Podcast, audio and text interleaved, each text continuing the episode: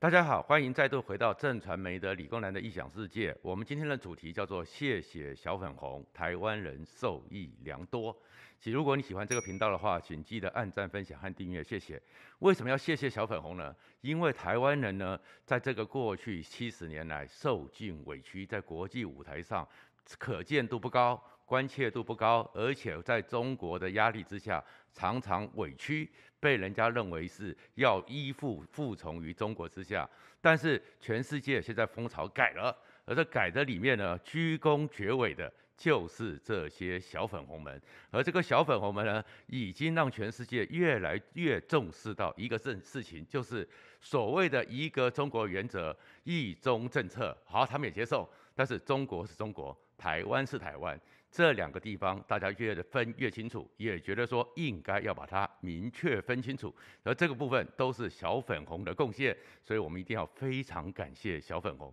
为什么这么讲呢？最近有一个最明确的案例，就是立陶宛。而立陶宛的这件事情，也许会是台湾还有中国方面在未来的两岸里面国际上的一个定位，一个关键的里程碑。怎么讲呢？立陶宛这个国家很特别，很特别是说他人不多，在那个北欧里面，所谓的常常用的叫北欧三小国。可是不要以为它小，它常常改变了历史。首先呢是什么呢？就是在六月的时候，立陶宛突然说谢谢台湾送过他口罩，所以他要送我们 A 粒疫苗，送我们一些疫苗。而送这疫苗之后呢，到了七月二十号，他竟然做了一个非常奇特的动作，让中国呢可反应也更奇特。为什么？他竟然跟台湾共同的宣布。要成立台湾办事处，这个时候他是用台湾，而且不要忘记了，立陶宛是跟中华人民共和国有外交关系的，而他们在整个立陶宛的外交部的新闻稿里面，就称台湾盛赞台湾是一个民主自由，是一个现代开化、不畏强权的国家。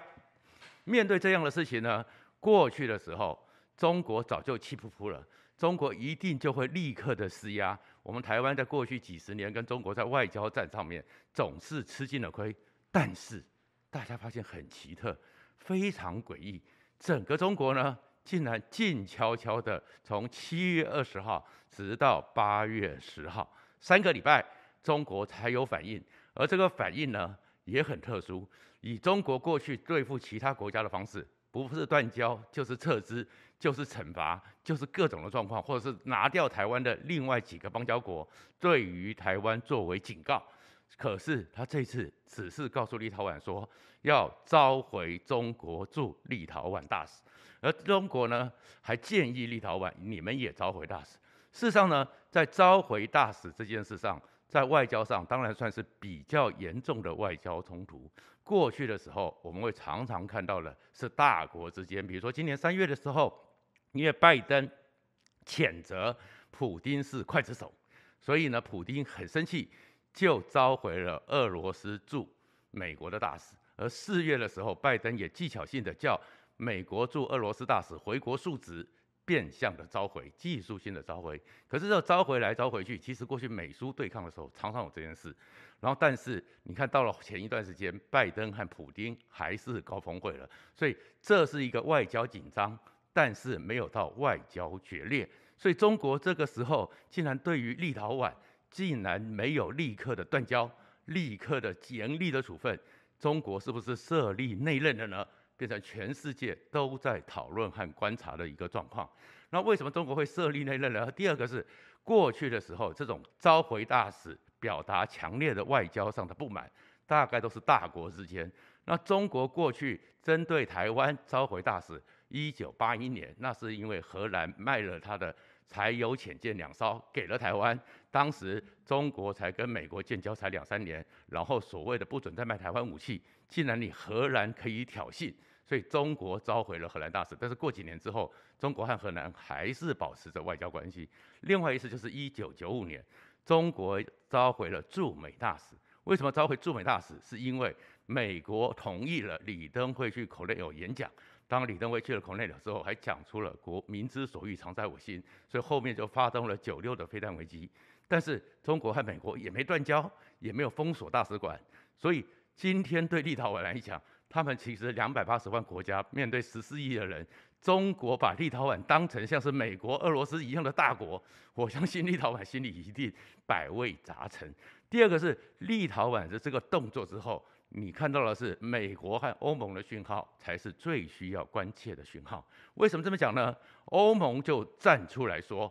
欧盟的发言人说，他们认为立陶宛的这个做法并无不妥。符合欧盟整个对一个中国政策你的理解，这个事情对中国来讲是一个非常大的压力。而美国的国务院发言人普莱斯正式公开的讲说，这个做法是美国认为是对的，希望世界各国都要不畏强权，自己去界定一个中国的领域和范畴，而美国正在这样做。这个说法也就是。关键在于过去的时候，中国因为以为自己很强大，不断的说一个中国，就逼迫人家承认台湾就是中国的一部分。可是前一段时间的蓬佩奥已经正式的出来讲说，要求美国去确认台湾从来就不是中国的一部分。两岸的问题需要去解决，需要去对话，但是台湾从来就不是中国的一部分。再过来的时候，是美国前面是一段时间通过了，美国国会通过了拨款法案，就是对他所有政府部门加以拨款，下了一个禁令。这个禁令就跟 NBC 一样，就跟东京奥运的时候一样，就是美国的公务部门，不管将来在各种的公开展示、出购买的展览品、购买的图案里面，不能用到把台湾画成中国一部分的地图。其实也就是美国开始去想要主导全世界，欧盟也在跟进，而立陶宛在这个时候打了先锋，就是说台湾和中国，当然他们有一些复杂的历史恩怨、历史渊源、历史纠葛，但是台湾和中国，你一个中国就是中华人民共和国，而台湾，大家要告诉的是，世界更在告诉中国，台湾是台湾，中国是中国，你一个中华人民共和国代表中国，OK。但是台湾，我们认为说从来不属于你所管辖。至于将来怎么用，我们可以慢慢的讨论。但是不准侵略，不准用压迫的方式。这在台湾四十年来中美断交之后，大概是在国际组织上非常难得的一件事情。那为什么讲到立陶宛重要呢？不要小看立陶宛，立陶宛常常是改变历史的一个发动机。事实上，过去的时候，因为苏联帝国的扩张。所以苏联帝国曾经不断的想要去出海口，所以把波罗在地海三小国纳为他们的痙攣，然后波罗的海三小国成为他们的附庸国。但是最早发动瓦解苏联帝国的就是立陶宛。我们记得呢，他你们比较年轻，两千零四年二二八的时候，台湾有个活动，牵手护台湾，两百多万人全部把台湾手牵手绕成一团。这个活动，这个运动是谁发明的？立陶宛带着波罗的海三小国牵手护波罗的海，牵手反对苏联，牵手反对俄罗斯。所以他们最早的时候是他们先发动了这个状况，他们要争取他们在整个苏联帝国的时候的独立自主，追求自己的命运。结果最后立陶宛成功了，而立陶宛成功之后，三小国。从苏联帝国出来之后，第二年柏林围墙倒了，苏联帝国倒了，现在变成俄罗斯，所以立陶宛是一个发动者。前一段时间他们又牵手护立陶宛一次，反制白俄罗斯想要去吃掉他们。所以其实立陶宛做出这个动作在国际上很重要。所以他们最后的国会的议员还特别发了推文说：“我们不会对中国感到遗憾。”也不会对中国感到抱歉，我们不会害怕。希望全世界的国家都看到，是立陶宛可以以身作则，和台湾一样，面对着血腥残暴的恶邻居，从来不会畏惧，从来不会退缩。所以，立陶宛的这个宣誓，在整个欧盟的历史，中国为什么害怕？中国为什么外交部拖了三个礼拜，动作没有像以前一样那么的强国出来的时候的粗暴？凶狠，战狼不见了，战狼底下原来是只小绵羊，原因就是怕立陶宛引起了骨牌效应，然后再过来这个立陶宛这个情况里面，再造成了一个情况是什么呢？立陶宛的副外长特别出来讲说，他们不是一次情绪上的出动，不是一个状况让他们突然之间做了这个决定，而是因为真的觉得中国已经违背了世界上爱好和平、民主、自由的一些基本规则。他特别讲说，二零一九年从立陶宛自己这么多年来，他们备受苏联帝国这样一个欺凌，现在受到白俄罗斯这样一个压力之下。二邻居的压力之下，他们很在乎某些世界的普世价值，所以二零一九年香港被中国的一一国两制变成一国一制，香港的那个一国两制被习近平没收的时候，反送中运动，立陶宛呢是有去声援香港，因为对立陶宛来讲，声援香港对他们的民族来讲，对他们的历史文化来讲是一个正常不过的事情，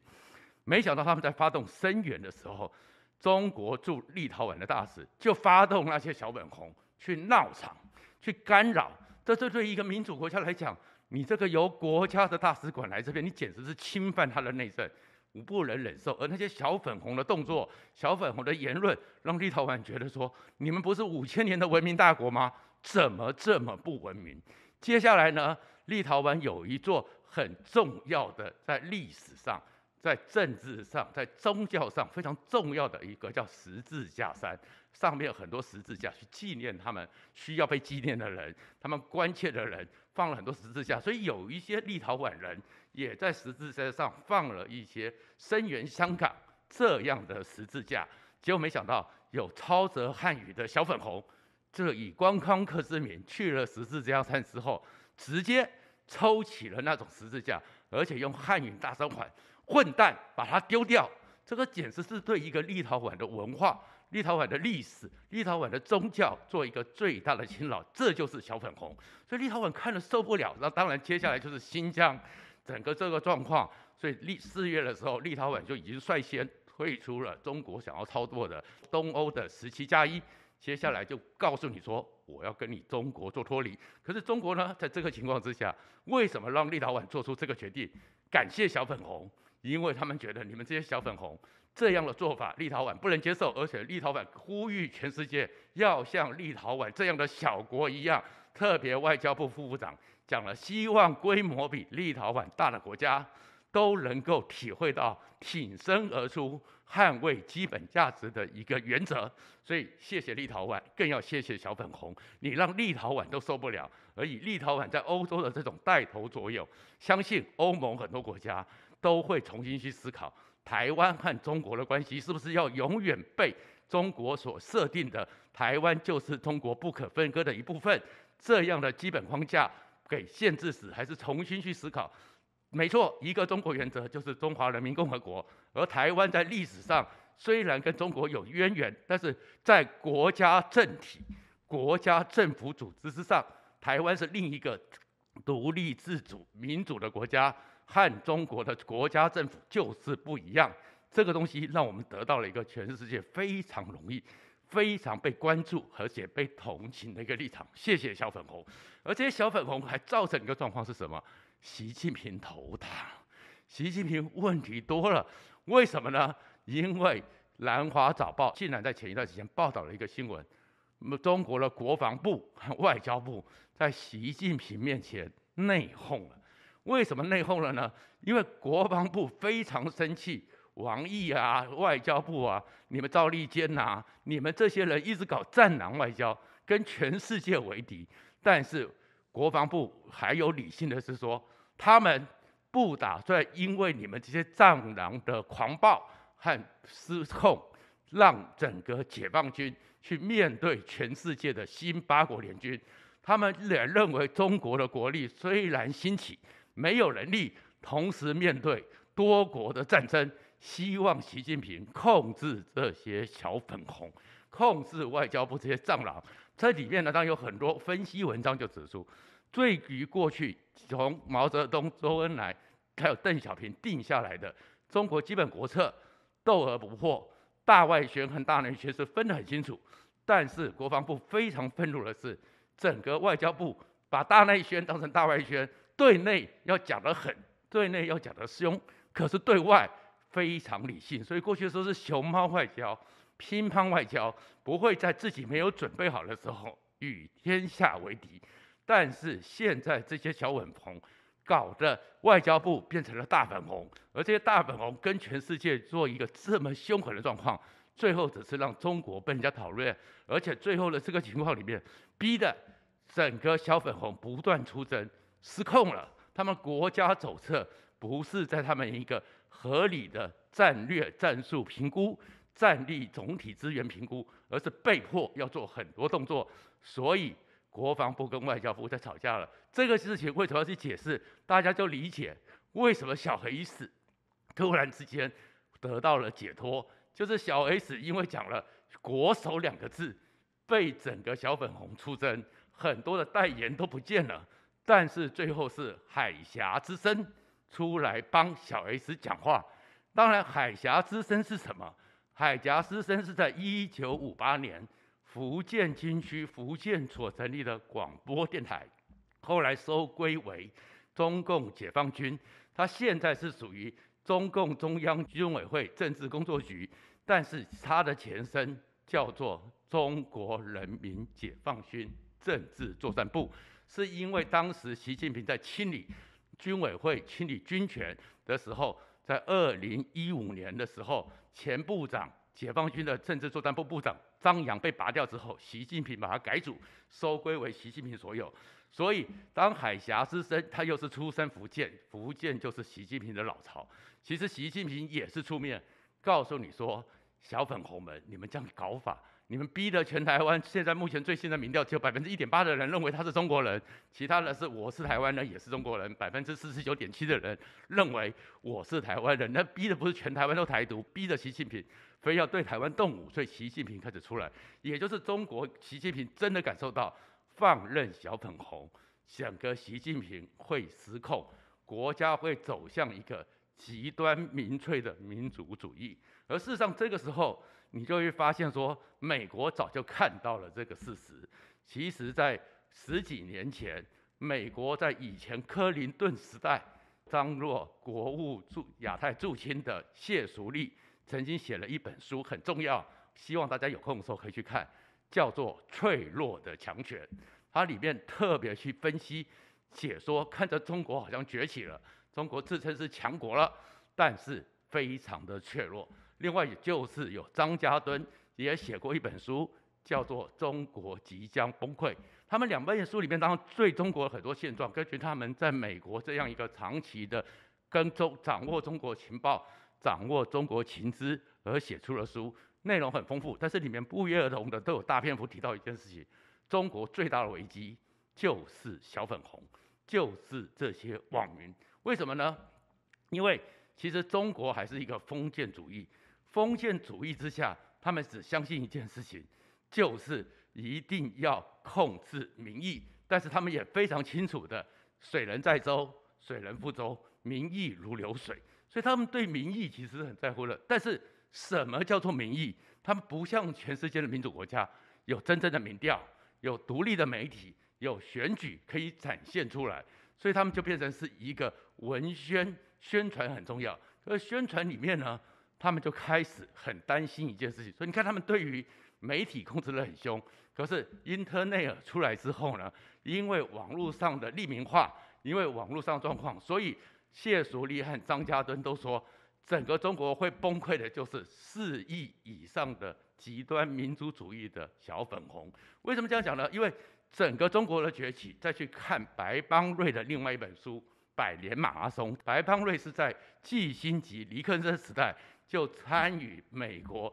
在国务院在国家安全会里面关于俄罗斯、中国相关的研究是非常资深，美国最重要的国务幕僚。它里面就讲的是中国想要崛起，但是他们发现其实共产主义是没有说服力的。真正有说服力的是中国百年来一八四一年鸦片战争受来的屈辱，所以百年屈辱让中国人想要靠民族主义站起来。这是他们最重要的一个武器，而这个武器呢，走到最后呢，他们中国其实就共产党就定了一个调，这个东西是一个漫长的过程，因为在西风东渐之下，整个文化、整个科技、整个科学方面中国没那么强，所以要低调，要慢慢的一个百年马拉松。这马拉松里面就是用民族主义作为他们的核心，因为共产主义没办法说服人，共产主义没办法说服人，就没办法集中大家的意志，通通集合起来，所以最后就是走向用民族主义最好。可是他们又提到了，不管是当年的日本，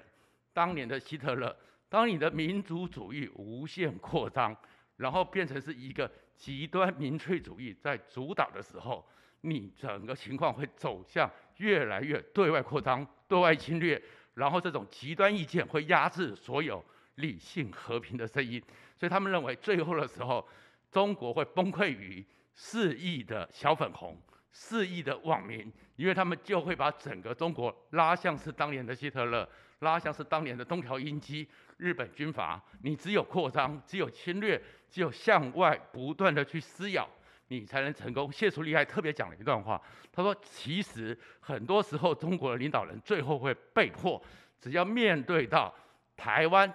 美国和日本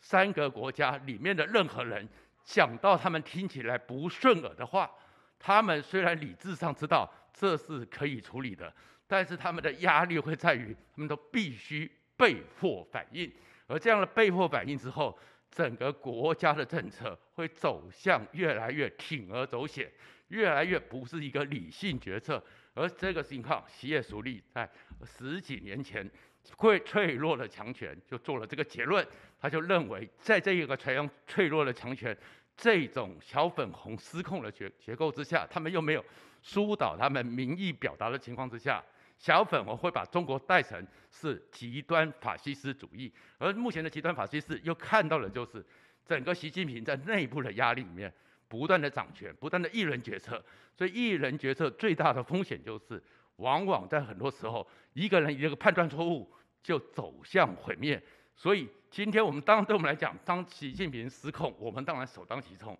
但是另外一个也是因为这些小粉红，让全世界看到中国虽然有市场。中国虽然有人口，但是这样的一个共产体制是危险的，所以反共不反法变成美国的主导政策，而欧盟正在跟进，立陶宛打了先锋，一切这些成果都是要谢谢小粉红，让他们知道中国共产党的可怕。谢谢大家。